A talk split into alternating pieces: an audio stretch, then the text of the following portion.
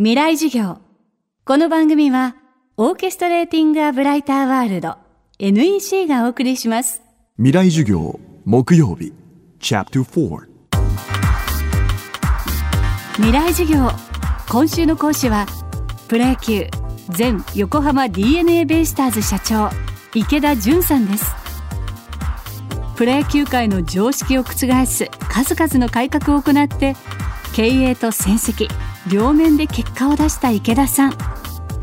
現在はサッカーやラグビーなどさまざまなスポーツの世界でオブザーバーとして発言する一方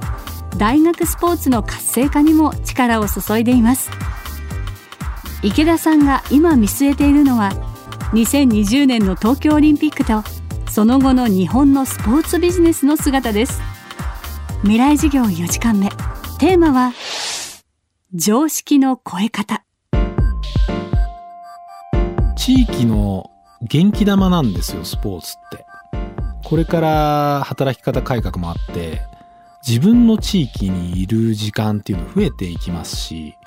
東京オリンピックまで地価が上がって東京の人口も増えるでしょうけど、その後って地域が元気になって地域経済活性化していかなきゃいけない。で、地域のためにこう働く人っていうのはまた増えていくんだと思うんですよね。そういう時に地域で過ごす時間が増える。じゃあその地域の元気にする元気玉？まあ商店街とかもね大きなショッピングセンターとかができてあの元気がなくなってるって言われてますけどじゃあそれらも含めて元気にできるみんなの心が一つになるアイデンティティになれる可能性のあるものっていうと私スポーツだと思うんですよね。だからその地域でみんなが注目してもらって勝った負けたとかじゃなくて常に応援してもらえるようなそれぐらいその地域の絆であって元気玉になれるようにスポーツチームがですねなっていくと地域もいろんな意味で元気になるんじゃないかなと思います。常識にとらわれず対立を恐れず自分をひたすらに信じる。その姿勢は一体どこから生まれているのでしょうか？多分2つあってですねやっぱり1つはいっぱい失敗してることかな、うん、実はベイスターズの時もかなり失敗してて。野球の世界も3割打てばもうすごい首位打者取れる可能性もあるし名選手って言われるし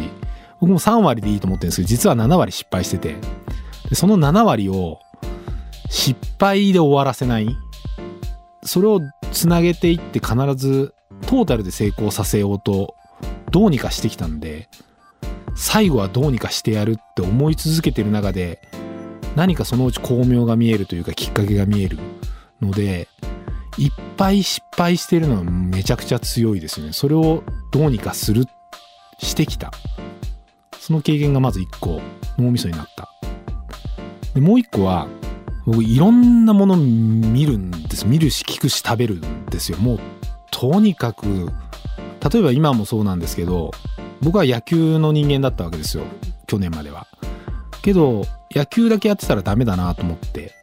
でサッカーやってラグビーにも携わってで明治大学でアマチュアスポーツも携わらせてもらってナンバースポーツ紙と組んで学校もやってでスポーツエンターテインメントだって思ったんでもういろんなライブも見に行きましたしアメリカに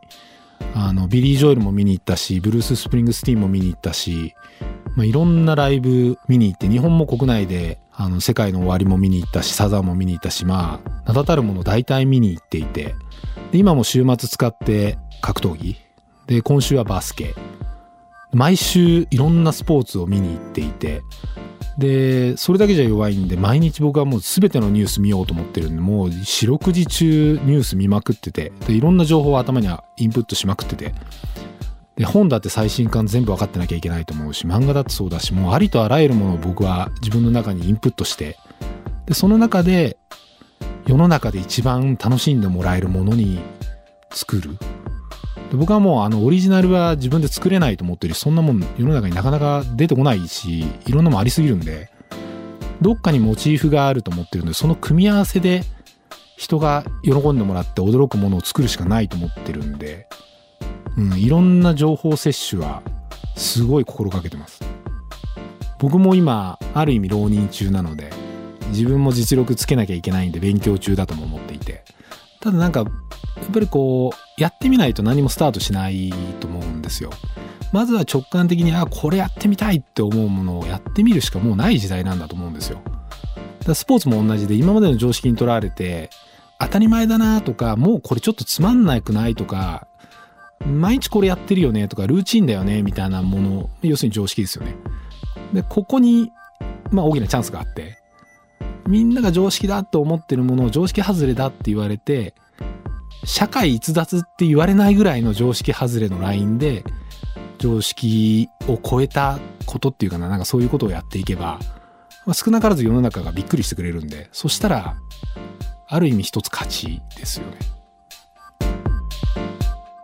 今週の講師は、プロ野球前横浜 DNA ベイスターズ社長池田純さん。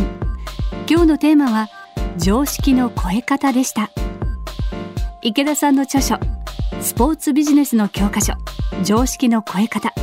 35歳球団社長の経営メソッドは文藝春秋より発売中です未来授業来週は働き方改革について健康社会学者河合薫さんの授業をお届けします